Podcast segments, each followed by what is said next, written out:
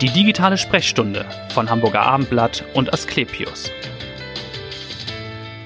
Prostatakrebs, ein Blasenkarzinom oder Tumoren in der Niere, alles furchtbare Diagnosen, aber es gibt mittlerweile zum Glück gute und moderne Therapien und darüber wollen wir heute sprechen in der digitalen Sprechstunde, dem Podcast von Hamburger Abendblatt und Asklepios. Mein Name ist Vanessa Seifert und in dieser letzten Sendung vor der Weihnachtspause begrüße ich einen renommierten Experten. Professor Dr. Christian Wülfing ist da. Er ist seit zehn Jahren, seit 2010 Chefarzt der Urologie an der Asklepios Klinik in Altona. Herzlich willkommen. Herzlich willkommen. Vielen Dank, Frau Seifert. Genauso ist es zehn Jahre, bin ich jetzt schon ja, alt. Mensch, kleines Jubiläum. Ja, aber jetzt wirklich. dann ne, Mhm. im Podcast. Genau. Was behandeln Sie am häufigsten?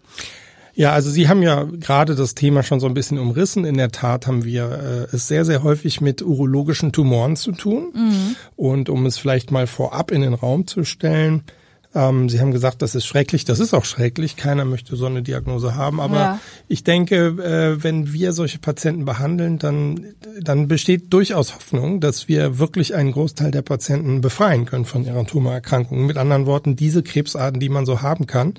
Und äh, um auf Ihre Frage jetzt zu kommen, was behandeln wir am häufigsten? Wir haben es häufig zu tun mit äh, Tumoren des Harntraktes natürlich als Ja. Urologen. Dazu gehört, äh, im Übrigen erklärt das auch gleich, dass wir nicht nur Männer haben, wie viele immer denken. Ja. Denn den Harntrakt hat ja bekanntlich auch eine Frau. Oh, und doch, ja. da kommen also Tumoren in Frage für die Harnblase, Mhm. die Harnleiter, die zwischen Niere und äh, Blase geschaltet sind und Urin transportieren, sind sehr selten davon betroffen.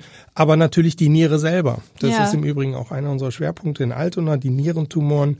So, und dann haben wir noch, sagen wir mal, alles, was zum männlichen Genitale gehört. Das ist auch die Abgrenzung so zu den Gynäkologen. Also wenn Frauen Genitalkrebse haben wie Gebärmutterhals oder solche Dinge, dann ist der Gynäkologe dran. Ja. Bei uns sind es dann eher die Genitalien des, des Mannes, also zum Beispiel die Hoden. Wir haben in Altona wirklich ein äh, großes äh, und auch renommiertes Hodentumorzentrum mit Professor Diekmann, aber eben auch die Prostata. So, Ja, und ja. Sie haben nach der Häufigkeit gefragt und damit sind wir jetzt zum Beispiel mal bei dem Organ, was bei dem Mann am häufigsten entartet, nämlich die die Prostatakrebserkrankung ist die häufigste Krebserkrankung beim Mann.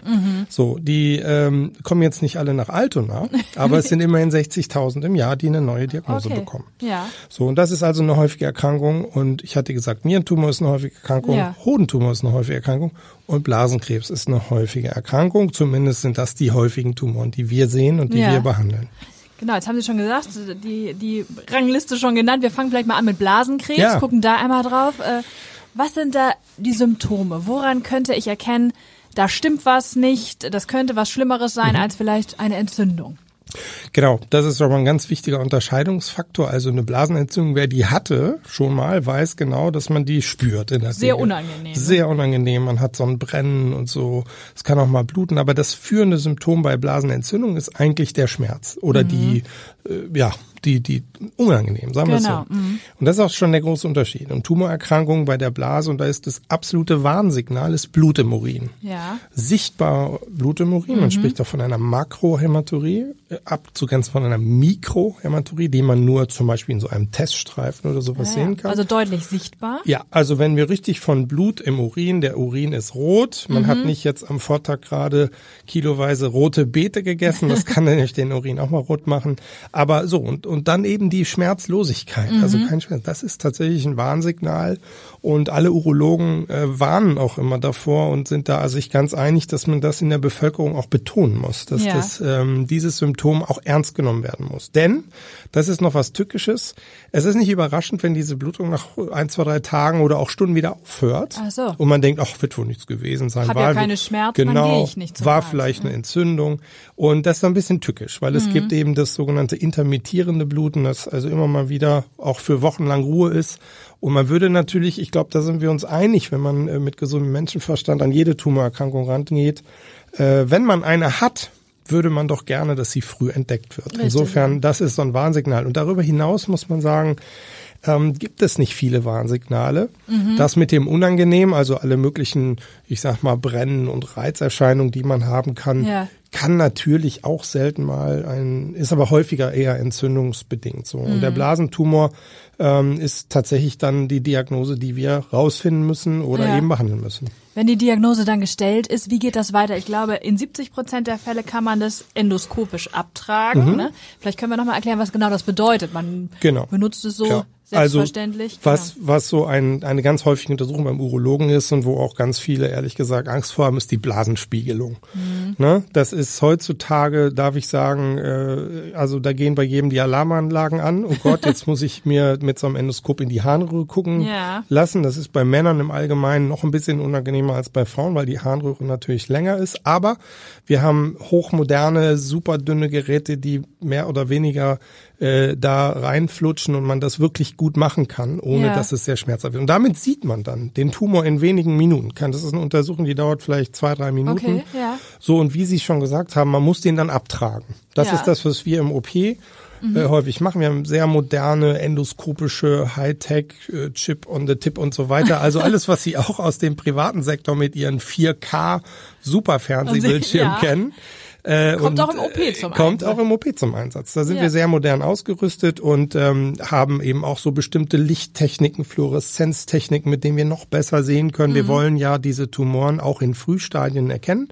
Und äh, wenn wir sie sehen, dann tragen wir sie ab. Sprich, wir haben so eine kleine äh, Mini-Schlinge vorne an dem Endoskop und können Ja. das wie so ein Polyp, man kennt das auch von der Darmspiegelung. Ja, wenn Sie einen ja. Polyp machen, wird der wie so, wie so ein Champignon am Stiel, wird er so abgetragen. rausgepflückt oder- ja. Genau. Und dann haben Sie jetzt gerade auch schon gesagt, 70 Prozent der Tumoren, die wir so sehen, die sind ganz oberflächlich. Also man sieht die in der Blase wie so kleine Korallen, ne, wie so Champignons und die trägt man ab, schickt sie zum Pathologen.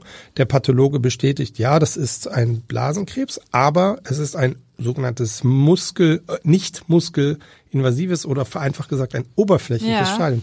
Und Sie haben es vollkommen richtig gesagt, dann ist auch, das ist bei 70 Prozent der Fälle der Fall und dann ist fertig. Dann ist der Patient äh, auch davon geheilt. Man muss ein bisschen jetzt gucken, diese Patienten müssen schon auch in eine Nachkontrolle Ich gehen. frage, wie ist da die Rezidivrate? Also wie Ja. wahrscheinlich ist es, dass Genau. sowas doch zurückkommt? Naja, diese oberflächlichen Blasentumoren haben so ein bisschen diese unangenehme Eigenschaft, dass sie wiederkommen können. Mhm. Ne? Und ähm, aber das Hauptkriterium beim Blasentumor ist eigentlich, wie tief ist es gewachsen. Ja. So, und wenn es wiederkommt und wieder so oberflächlich gewachsen ist, gut, dann muss man es nochmal rausschälen. Und es Mhm. gibt Patienten, die sowas alle ein, zwei, drei Jahre mal haben. Okay. Mhm. Also das, ne, und bei über der Hälfte kommt es auch mal wieder. Deswegen ist die Nachsorge über fünf Jahre so wichtig. Okay, mhm. Dass man das wiederum früh erkennt. Patienten brauchen regelmäßige Blasenspiegelung. Wie oft sollte man dann gehen, wenn man äh, so Am Anfang macht man hatte? das vierteljährlich Ja. und das wird dann nach zwei Jahren auf halbjährlich so ein bisschen gestreckt und man richtet sich so ein bisschen danach, wie aggressiv war das Ding. Mhm. Und dann kann man aber eben auch sagen, es ist bei den meisten auch kontrollierbar. Das heißt, viele mhm. Blasenkrebspatienten wissen, sie haben diese Diagnose leider, aber Haben eine Schwachstelle ist, gewissermaßen Genau, aber da? es ist nicht bedrohlich. Ja? Ja. Und das muss man abgrenzen von denen, und das haben Sie gesagt, das sind Drittel ungefähr, die anderen, Ja. die wirklich in den Muskel reinwachsen, in die Blase, also tiefer reinwachsen. Und Ja. der Pathologe kann uns das sehr genau aufschlüsseln. Und das sind tatsächlich Fälle, da, da reicht dieses Ausschälen durch die Harnröhre Mhm. nicht mehr. Da müssen Sie tatsächlich die Blase rausnehmen. Liegt es dann daran, dass es zu spät oder sehr spät entdeckt wurde? Oder sind die von vornherein einfach tiefer gewachsen? Ja, es gibt tatsächlich beides. Mhm. Äh, natürlich muss man an dieser Stelle immer auf die Früherkennung hinweisen, sagen, je früher man das erkennt, desto seltener wächst es tief. Mhm. Es gibt allerdings auch einzelne Tumoren, die sind sehr, sehr aggressiv und die gehen von Anfang an sehr in diese tiefe Richtung. So, da, und- ehrlich gesagt, es kann ja keiner was dafür. Diese Tumoren Ja. machen sich nicht bemerkbar und sie können auch nicht bei allen Gesunden einmal im Monat eine Blasenspiegelung machen. Ja. Mal sehen, was dort noch in der Zukunft für Tests kommen, die uns Ja. das rechtzeitig sagen. Aber bei den Tiefen, wie gesagt, müssen wir die Blase rausnehmen und müssen dann auch eben zum Beispiel neue äh, Ersatzblasen basteln, wo wir aus Dünndarm zum Beispiel Ersatzblasen machen. Und das hört sich verrückt an und Ja, auch genau. äh, das ist auch tatsächlich eine große OP, die wir in Altona sehr regelmäßig machen. Wie oft machen Sie das dann? Wir machen das ungefähr 50, 60 Mal im Jahr. So, das ist gar nicht so wenig für die Häufigkeit der Erkrankung jetzt. Und ähm, So, und da das eben eine große OP ist, ist das auch was, was, was idealerweise auch an, an größeren Kliniken gemacht wird, wo sie Teams haben, die eingespielt sind, Ja. weil äh, da brauchen sie auch Teams für. Ne? Das beginnt bei der Vorbereitung, dann Intensivstation und aber auch auf der Station, die Krankenschwestern und Krankenpfleger, die müssen genau wissen, was los ist. Und dann kann man das gut machen und äh, Patienten haben dann wirklich eine gar nicht so schlechte Lebensqualität Ja. hinterher mit ihrer Ersatzblase oder auch mit anderen Lösungen. Und insofern ist das eine Erkrankung, die im Übrigen auch häufiger wird, weil die, weil es überwiegend, das hatten wir noch gar nicht so Nee, ge- rausgestellt, es wird, es sind doch eher ältere Menschen, so ab 60, 70 davon betroffen. Die von Blasenkrebs betroffen Exakt. sind. Und da diese Altersgruppe ja häufiger wird, wie, wie wir wissen, durch Genau. die Demografie, Steigt auch die Fallzahl. Steigt die Fallzahl. Ne? Das ist also etwas, was wir in den nächsten Jahren und ein, zwei Jahrzehnten auch mit rechnen von unserer Fachgesellschaft her, dass die Zahlen mit Blasenkrebs oder an äh, Blasenkrebs betroffene Patienten steigen wird. Was ist denn die Ursache überhaupt dafür? Ja, die Ursache, also ich kann Ihnen sagen, was ein Hauptrisikofaktor Mhm. ist und äh, dann es ist mal wieder das Rauchen. Nee, Gott, das ist eigentlich, genau, das ist natürlich in jeder Folge, Sie wissen das, liebe Äh. Ja, Hörer, das kommt es geht's häufig immer, vor. Natürlich, Aber ich sag Ihnen was, Frau Seifert. Die Patienten, wenn Sie fragen, sagen Sie mal, was macht Rauchen alles so?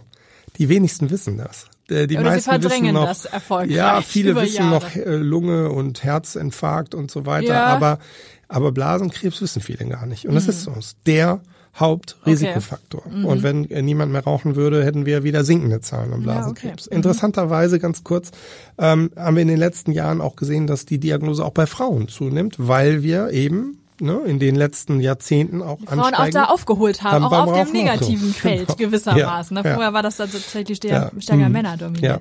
Vielleicht können wir noch mal gucken auf diese große OP. Sie sagen, wenn Ja. Mhm. die Blase entfernt werden muss und dann eine Rekonstruktion äh, geschehen muss, wie lange dauert so ein Eingriff überhaupt? Ähm, das ist natürlich so ein bisschen abhängig jetzt vom, vom Trainingszustand und der Eingespieltheit des Teams.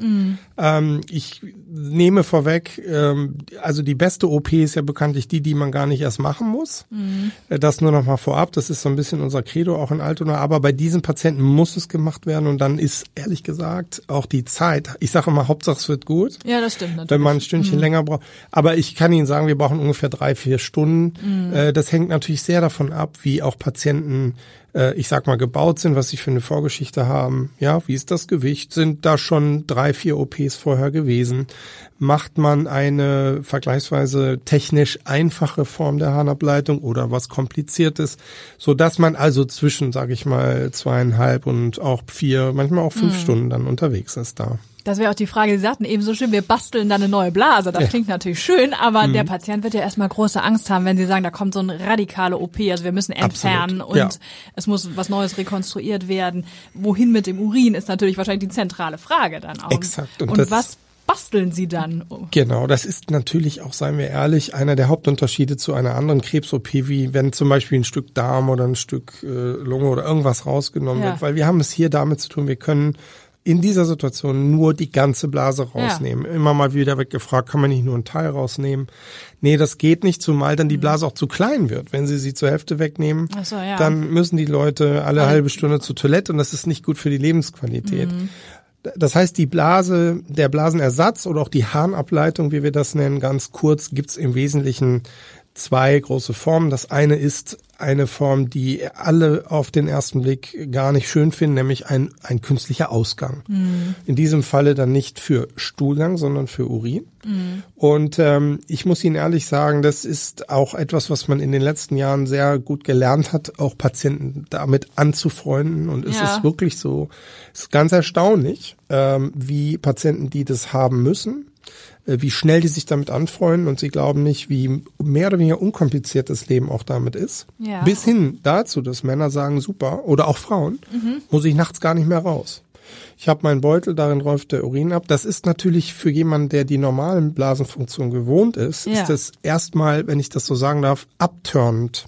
Darf Klar. man das so sagen hier Ja, im Podcast, ja, dieses. Wort? Wir alles sagen. abturned, wirklich. Ja, natürlich. Äh, aber wenn man Menschen mal dran gewöhnt und ihnen das erklärt und, und auch Beispiele gibt äh, von Golfspielenden, schwimmenden, in die Sauna gehenden Menschen mit so Ausgängen, weil man kann das, man kann Mhm. das, dann, dann nimmt die Angst ab und es gibt wirklich viele, die sagen, sind ganz froh, dass das jetzt alles so gut läuft. Ja. Und trotzdem sind wir natürlich bemüht, bei den Patienten, wann immer es geht, eine Ersatzblase zu machen, so dass man Ja. eben keinen Ausgang, keinen Beutel keinen Beutel braucht. Und ja. da geht es tatsächlich darum, man nennt das auch Darmersatzblase. Also man baut aus den fünf Metern Dünndarm, die man hat, Mhm. klaut man sich gewissermaßen einen halben Meter raus und, und formt den um. Das ist ja ein kleiner Schlauch und der Ja. Schlauch wird umgeformt zu einer zu einer Kugel. So, es wird eine Ersatzblase Mhm. Ja. da an die Stelle gepackt, wo die alte gesessen hat. Ja. Und dann wird die angeschlossen. Also die Urinzufuhr oben und der Urin nach außen über die Harnröhre. Und diese Leute haben dann,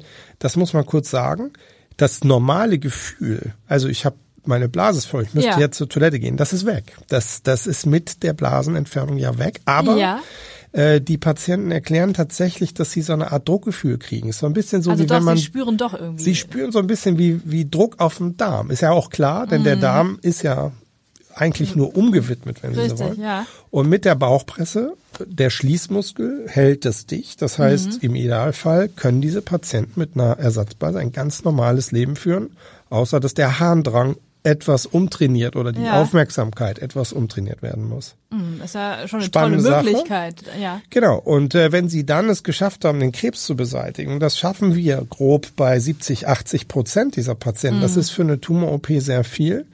Ähm, und dann und die Lebensqualität natürlich gut und angemessen ist, äh, auch im Falle des künstlichen Ausganges. Das ist etwas, wo auch tatsächlich viele ältere Menschen sagen, wunderbar, ich komme damit gut klar, ich Ja. kann das gut versorgen. Im Zweifel kann es mein Ehepartner zum Beispiel auch versorgen oder der Pflegedienst. Ne? Mhm. Also da muss man eben auch auf die persönliche Situation immer achten. Das tun wir Ja. immer sehr intensiv, weil es geht um das Individuum natürlich. Das heißt, für wen ist denn so eine Ersatzblase dann das Richtige? Also warum kann man das nicht bei möglichst vielen machen, wenn doch Ja. einige noch einen künstlichen Ausgang dann haben? Also ehrlich gesagt, das liegt ein bisschen daran, wie aggressiv der Tumor ist, Mhm. wie tief der gewachsen ist. Wenn Sie zum Beispiel das Risiko haben, dass Sie sehr tief die Blase rausschneiden müssen und damit den Schließmuskel auch verletzen, Ach so, ja. dann ist nichts gewonnen. Also das Schlechteste ist eine Neoblase, die inkontinent ist, weil der Schließmuskel nicht halten konnte. Das ist so ein Beispiel.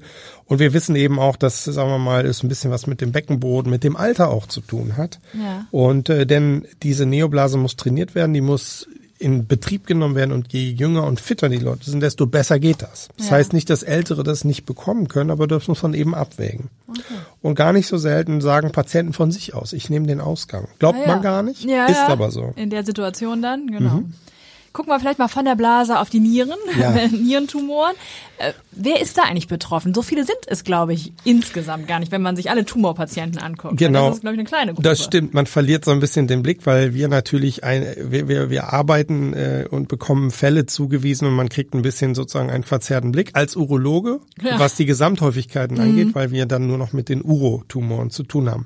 Beim Nierentumor ist so, dass im Vergleich, ich hatte die Zahl für Prostata eben genannt, Ja. Mhm. 60.000 im Jahr. Bei Nieren sind es ungefähr 16.000. Immerhin. Äh, Sie möchten nicht dabei sein, logischerweise. genau, aber, aber es ist Ja. vergleichsweise etwas seltener. Ähm, und beim Nierentumor ist eigentlich die, die Erklärung und der Zusammenhang ist eigentlich relativ einfach. Ähm, Sie entwickeln einen Tumor, der wird fast immer zufällig entdeckt. Es gibt fast keine Warnsignale, keine Risikofaktoren. Äh, Sie erkennen es im Ultraschall oder im CT, wenn zufällig Ja. einer für Bandscheibe oder Gallenblase im CT war, sehen Sie, oh, da ist ein Nierentumor und dann kommen wir ins Spiel. Äh, und dort kann man wirklich sehr gut und ähm, das ist so ein bisschen unser Schwerpunkt auch. In den letzten Jahren hat sich das tatsächlich entwickelt, dass man nicht mehr die ganze Niere gleich rausnimmt. Genau. Mhm. Das hat man früher wirklich fast immer gemacht, egal wie groß oder klein auch der Tumor war. Mhm. Ja. Und wir können heute eben Organerhaltend. äh, organerhaltend operieren. Und das ist fantastisch, weil äh, man inzwischen auch gelernt hat, dass es für den Menschen gut ist. Also auch wenn man, ich sag das immer mal so zu Patienten, denen man doch eine Niere entfernen muss, Ja. sie können noch Bundespräsident werden. Denn wir wissen Der von unserem Bundespräsident, hat ja der hat seine- nur eine Niere, Hat hat sie Frau gespendet. eine genau. gespendet, richtig, ja. Nein, man kann mit einer Niere leben, aber es Mhm. gibt Vorteile und anscheinend hat es einen Sinn gehabt, warum der Mensch ein paariges Organ mit der Niere hat. Mhm. Denn man weiß, dass bestimmte Herz-Kreislauf-Erkrankungen sich häufen, wenn man weniger Niere hat. Deswegen gilt es Okay. eigentlich immer, so viel Niere wie möglich zu erhalten. Und wann hat sich das verändert, dass man jetzt nicht mehr ganz entfernt hat, sondern sagt man, wir können Organe halten? Mhm. Das ist eine Entwicklung so des ersten Jahrzehntes ungefähr in diesem Jahrtausend. Also ich sag mal so in den letzten 10, 20 Ja, Jahren ist also das, noch- hat sich das durchgesetzt. Wenn man Zahlen schaut aus den 90er Jahren, dann sieht man, dass 90 Prozent Nieren Ja. entfernt wurden. So, es hat sich komplett umgedreht. Und wir sind in Altona inzwischen bei einer Quote von so fast 80, 90 Prozent Nierenerhalt. Ja. Ähm, und das ist nicht nur in Altona so, das ist so der allgemeine Trend. Äh, und der zweite Trend, den wir sehen, den wir auch ehrlich gesagt vorantreiben aktiv in Altona, ist, dass wir das minimalinvasiv machen. Ja. Also so wie heutzutage kaum noch eine Gallenblase oder ein Blinddarm oder auch gynäkologisch jetzt mit großem Schnitt gearbeitet ja. wird, machen wir das bei der Niere jetzt mittlerweile auch, äh, so ein zweites kleines Jubiläum mache ich das, also ich persönlich jetzt so seit Ja. fast 20 Jahren, äh, dass man minimal invasiv arbeitet. Und das ist natürlich für den Patienten ein Riesenvorteil. Weil das viel schonender ist Viel natürlich schonender. Als, als der große Schnitt. Genau, die- und die Schnitte sind richtig groß beim Nierentumor und sie gehen vor allem auch richtig durch Muskeln durch. Das heißt, sie haben da schon einen schmerzhaften Schnitt. Beim, beim Blinddarm kann man darüber Ja. diskutieren, ob der kleine Minischnitt rechts im Unterbauch wirklich so schlimm ist. Ja. Aber hierbei macht sich's richtig bezahlt und äh, ich bin wirklich, das macht wirklich auch Spaß, das zu be äh, betrachten, wie sich das entwickelt hat. Wir haben ja. Ja. hier wirklich viel auch gearbeitet, viel auch äh, Forschung gemacht und Entwicklungsarbeit, aber auch die operativen Techniken und zu sehen, dass wir heute Patienten wirklich in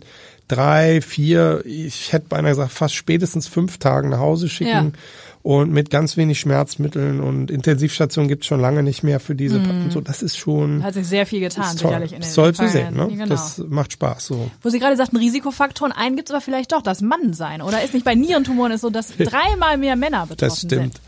Das stimmt. Und beim Blasenkrebs ist auch so. Da haben wir Ja. aber das Rauchen immer noch Ja identifiziert. gut, aber hier ist, wir glaube ich, gar keine Ursache richtig nee, identifiziert, stimmt. oder? Sie haben recht. Es gibt äh, den Geschlechterunterschied. Also hier ist der Mann mal wieder, Frau Seifert, Ja, in der also Gesellschaft total Welt. benachteiligt. Ja. Aber ähm, aber man weiß eben nicht, warum. Man weiß nicht warum. Hm. Es wird, es gibt immer mal so den Hinweis auf Blutdruck und Herz-Kreislauf-Erkrankungen, aber ehrlich gesagt, das passt nicht so richtig, weil es so viele andere gibt, die das nicht haben und trotzdem Hm. Ja. Nierentumoren kriegen. Okay. Aber Sie haben Ja. eben schon gesagt, es gibt ja tolle neue Techniken, super Überleitung jetzt, glaube ich, auch zum Da Vinci-Roboter. Da Vinci-Roboter, Den Sie ja ja. auch einsetzen in Altona, unter anderem, glaube ich, bei Nierenkrebs, bei Nierentumoren Absolut. und auch bei der Prostata natürlich. Genau. Vielleicht ganz kurz dazu, das Mhm. ist ein wirklich extrem spannendes Feld und ich habe auch eine ganz persönliche Historie damit, so Mhm. weil ich persönlich noch in einer äh, Uniklinik in Münster groß geworden bin, gelernt habe, äh, wo wo es gar nichts an in- minimalinvasiv erstmal gab. Das heißt, ich komme noch wirklich aus dieser völligen offen chirurgischen, Mhm. Ja. was nichts Besonderes ist. Das war nun mal so. In den Klar. 90er Jahren wurde äh, oder auch zur Jahrtausendwende, da wurde viel offen operiert. So Endoskopie durch die Harnröhre ist immer schon in der Urologie gemacht worden, so wie wir es eben für Blasentumor und auch gutartige Prostatasachen besprochen haben. So, und Ja. jetzt kam eben dieser Wechsel bei dem Nierentumor und auch beim Prostatakarzinom.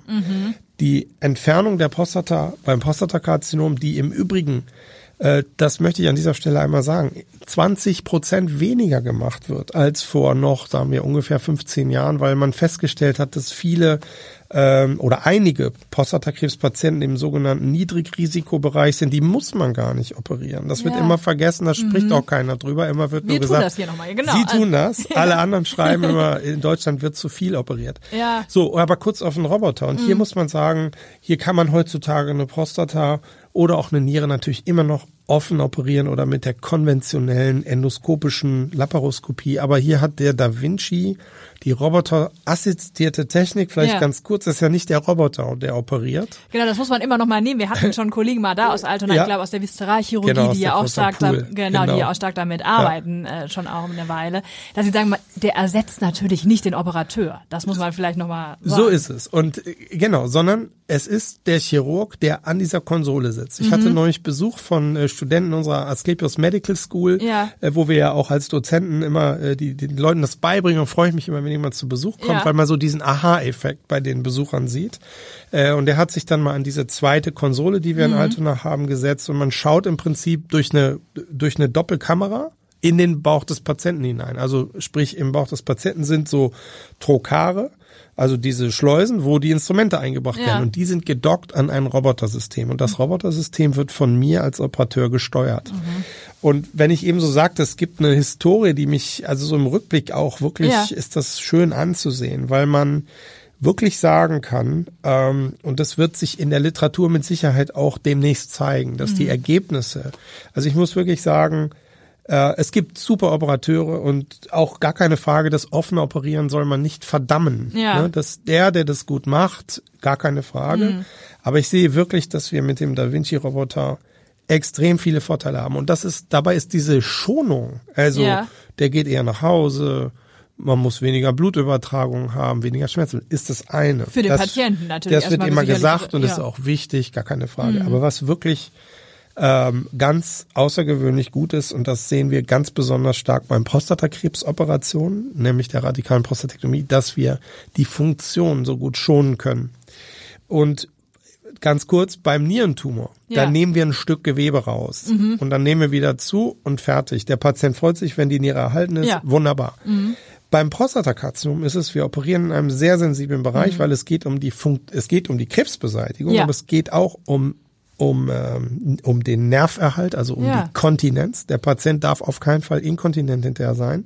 Und es geht unter Umständen, wenn der Patient eine noch gute Sexualität Mhm. hat und Interesse daran hat, das zu erhalten, geht es um Nerverhalt. Ja. Das heißt, wir können auch die Erektionsfähigkeit erhalten in vielen Fällen. Und das ist tatsächlich so, dass die Technologie, wo wir mit zehnfacher Vergrößerung 3D, also das sind äh, Dinge, die das können macht es Sie einfach präziser. Ist das, Absolut. was äh, Ja. das ist der entscheidende Vorteil von und, Vinci. und die Kritiker, und ehrlich gesagt, ich bin ganz ehrlich zu Ihnen, Frau Seifert, bis vor drei Jahren, als wir noch keinen Roboter hatten, da habe ich auch immer gesagt, ja, aber unsere Methoden ohne Roboter ist auch gut. Und das Ja. stimmt auch. Das Ja. Mhm. ist auch gut. Aber ich glaube, mit Roboter für diejenigen, die, die eine Liebe zu diesem Gerät haben und sich da wohlfühlen, und zu denen zähle ich mich, Ja. äh, ist es noch besser. Äh, weil wir, glaube ich, wirklich auch, also wir sehen es ganz klar bei der Nierentumorchirurgie, ist bei uns intern bewiesen, wir werden Mhm. Ja. das auch publizieren, die Komplikationsrate, und die ist sowieso nie hoch, die ist noch geringer ge- noch mit niedriger. Mhm. Da Vinci-Technik.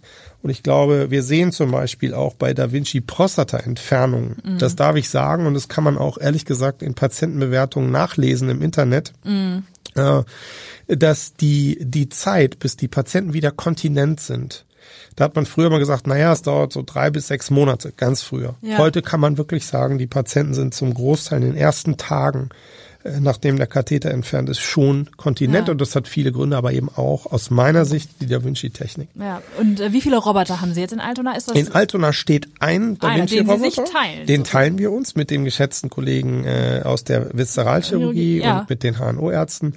Ähm, interessanterweise, das hatte ich eben kurz im Nebensatz gesagt, haben wir allerdings zwei Konsolen. Das heißt, da Ach steht so. Mhm. ein Roboter und zwei Konsolen heißt, wir können zwei Chirurgen dran setzen. Und das ist ein ganz wirklich eine, eine, das hat nicht jeder. Ja. Für uns ist das Gute, dass wir in Teams tatsächlich auch operieren können, weil wenn einer dran sitzt, ist der Platz besetzt, dann Mhm. Ja. kann man den nur vom Hocker wegstoßen und sich dran. wir haben zwei solche Ja. Konsolen, das heißt, man kann auch jüngere Ärzte oder Kollegen viel besser ausbilden, sagen, schau mal hier, mhm. kann sich äh, auch abwechseln oder eben schrittweise auch bestimmte Operations ähm, äh, Schritte auch ausbilden.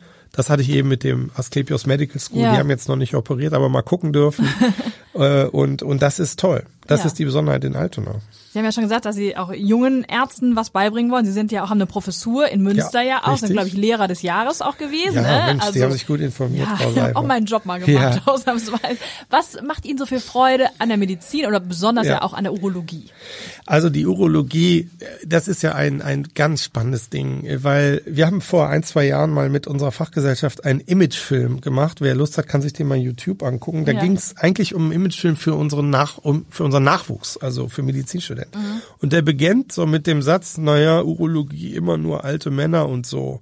Dachte Das ist ja auch ich. das Klischee. Ja, ja, genau. Das ist das ich. Klischee. Genau, ja. das ist das Klischee. Und ähm, die Urologie, man muss sich, also na klar, hat es äh, eben auch mit untenrum zu tun, aber der Harntrakt zum Beispiel ist äh, ein Organsystem wie viele andere Organsysteme Mhm. auch.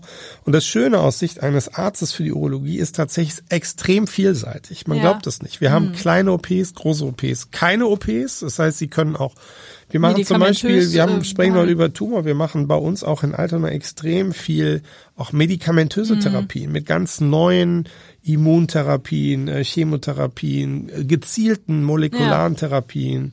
Das sind unheimlich tolle Entwicklungen und sie haben eben, wie ich eben schon sagte, Tumoren, die sie auch heilen können. Das macht Ja. also auch Man hat auch ein durchaus Erfolgserlebnis. Absolut, es macht wirklich Spaß. Dann noch das endoskopische Operieren. Ähm, Kinder haben wir auch manchmal. Ja. Zwar jetzt in Altona nicht so, weil wir mhm. in Hamburg die Regelung haben, dass das Altona Kinderkrankenhaus dort tätig ist. Ja. Aber es ist tatsächlich ein sehr umfassendes Fach, was eine, das darf ich Ihnen sagen, tatsächlich eine sehr hohe Arbeitszufriedenheit mit sich bringt. Das merkt man ja auch. Aber wie sind Sie drauf, drauf gekommen? Sie haben ja wahrscheinlich auch nicht angefangen mit dem Studium und gesagt, ich werde Urologe. Nee, das ist ganz interessant. Ich bin in der Tat vorbelastet. Ah, ja. Mein Vater war Urologe in Hamm in Westfalen ja. und ähm, hat nie gesagt, Junge, werd Urologe. Das äh, möchte ich betonen an ja. dieser, sondern es war eher so, dass dass er, dass man mitbekam mhm. so aus der Sohn-Vater-Sicht, dass äh, mein Vater auch sehr begeistert mit seinem Job war ja. und äh, ja und irgendwie bin ich da reingerutscht dann ja. über Praktika und dann eine Doktorarbeit ja, da gemacht und so mhm. habe ich irgendwann in Münster an der Uniklinik bei meinem Lehrer damals Professor Hertle meine allererste Stelle bekommen und und war davon begeistert und konnte dann eben auch wenn ich das noch sagen darf äh, tatsächlich in Münster. Deswegen so die persönliche Entwicklung. Ich habe tatsächlich war der ähm, auch durch einen Zufall, weil mir ein anderer Lehrer, wir mussten ja ein chirurgisches Jahr machen und mein chirurgischer Chef sagte, die Chirurgen waren ja schon weiter mit dem Minimalen. Also sie sagte, mhm. hier Wülfing, du willst zwar Urologe werden, das ist schlimm, aber okay, aber dann kümmere dich drum und mach endoskopische ja. Techniken, mach minimalinvasiv. Mhm. Und ich mhm. habe tatsächlich in Münster dann als erster angefangen, da an Nieren ja, ja. rumzuoperieren. Wir haben das über Jahre entwickelt. Ja. Und ich glaube, ganz ehrlich, das war auch der Grund, äh, warum ich dann 2010 diese doch sehr schöne Chefarztstelle in Altona bekam, in weil ich Stadt auch das genau, weil ich weil ich eben diese diese ähm, Spezialisierung irgendwie mir angeeignet hatte. Ja, ganz zum Schluss nochmal. Ich habe gelesen, Sie hören gern Musik oder sind äh, großer Musikfan. Was hören Sie denn im OP und zu Hause? ja, das hören stimmt. Ich habe ich ja. hab, äh, von ich bin tatsächlich so, ich habe immer Musik gemacht. Ich spiele tatsächlich Klavier, spiele mhm. Kontrabass. Ich habe in meinem Studium immer äh, mit wirklich großer Begeisterung im Studentenorchester Münster äh, musiziert. Ja. Das ist über die Jahre jetzt ein bisschen weniger geworden, das kann man sich vorstellen, äh, mit Familie, Job und allem. Ja. Ähm, aber ähm, in der Tat bin ich ein großer äh, Freund der Elbphilharmonie versuche da so oft wie möglich hinzugehen. Ähm, Wenn sie dann hoffentlich bald wieder öffnet. Richtig, ne, genau. Das Jahr. ist im Moment ein bisschen traurig, wie vieles mhm. andere auch. Aber in der Tat, wie Sie schon sagen, ähm, es gibt ja immer mal, dass im OP so ein Radio läuft. Genau. Das ist auch, darf man, glaube ich, auch ruhig sagen. Das ist, ist ja, glaube ich, auch, kann man ja. Nichts Schlimmes. Äh, keiner muss Angst haben, dass man nicht äh, dann konzentriert arbeitet. Naja, und Sie kennen ja auch äh, heute modern Radio, das funktioniert häufig nicht. Und äh, tatsächlich nutzen wir auch so Streaming-Geschichten mit Spotify und so und das Schöne ist, wir haben äh, sogar eine eigene Playlist bei Spotify, weil unsere OP-Schwestern auch natürlich äh, total begeistert waren, äh, dass wir auch hin und wieder mal sagen, jetzt macht ihr mal die Musik. So, das ja. fördert auch das Teamdenken. Was läuft denn da, wenn Sie sagen jetzt hier? Äh, das hängt ganz davon ab. Haben Sie eine extra Playlist? Oder nicht? Die Playlist ist wirklich ganz äh, unterschiedlich, weil sie hängt eigentlich im Wesentlichen davon ab, aus welcher Generation die Beteiligten im Team kommen. Also ja. wir haben äh, Teams, da sind die OP-Schwestern vielleicht schon so in den 50ern, ja, und dann können Sie sicher sein, dass der Groove ein bisschen mehr Richtung 80er Playlist geht. Ja. Und wenn wir Jüngere dabei haben, dann hören wir die neuesten Dinge, wo ich auch so meine Schwierigkeiten habe, da aufzuholen und merke, dass ich ein bisschen älter geworden bin. Okay, und wenn der Chef entscheidet, was ist Ihr Lieblingslied? Wenn der Chef entscheidet, dann äh, werde ich, ich sag mal so, ich will ja so beantworten, wenn ich für mich eine Playlist auflege, ja. Frau Seifert, dann ist es tatsächlich relativ häufig klassische Musik. Aha. Äh, wobei ich sehr vielseitig unterwegs bin. Im OP muss ich sagen, denke ich schon noch ans Team, wie ja, sonst da auch. Jetzt nicht Wagner, äh, da kann ich jetzt nicht äh, Puccini und Gustav Mahler auflegen, das wäre too much dann. Alles klar. Ich danke Ihnen ganz herzlich, dass Sie hier waren, dass Sie so toll aufgeklärt haben über die Urologie und die modernen Techniken da. Und ich wünsche Ihnen ja, eine schöne Weihnachtszeit und vielen Dank, dass Sie da waren. Ja, vielen Dank, Frau Seifert. Es hat mir Spaß gemacht. Danke Ihnen auch, auch schöne Weihnachten. Danke. Dankeschön.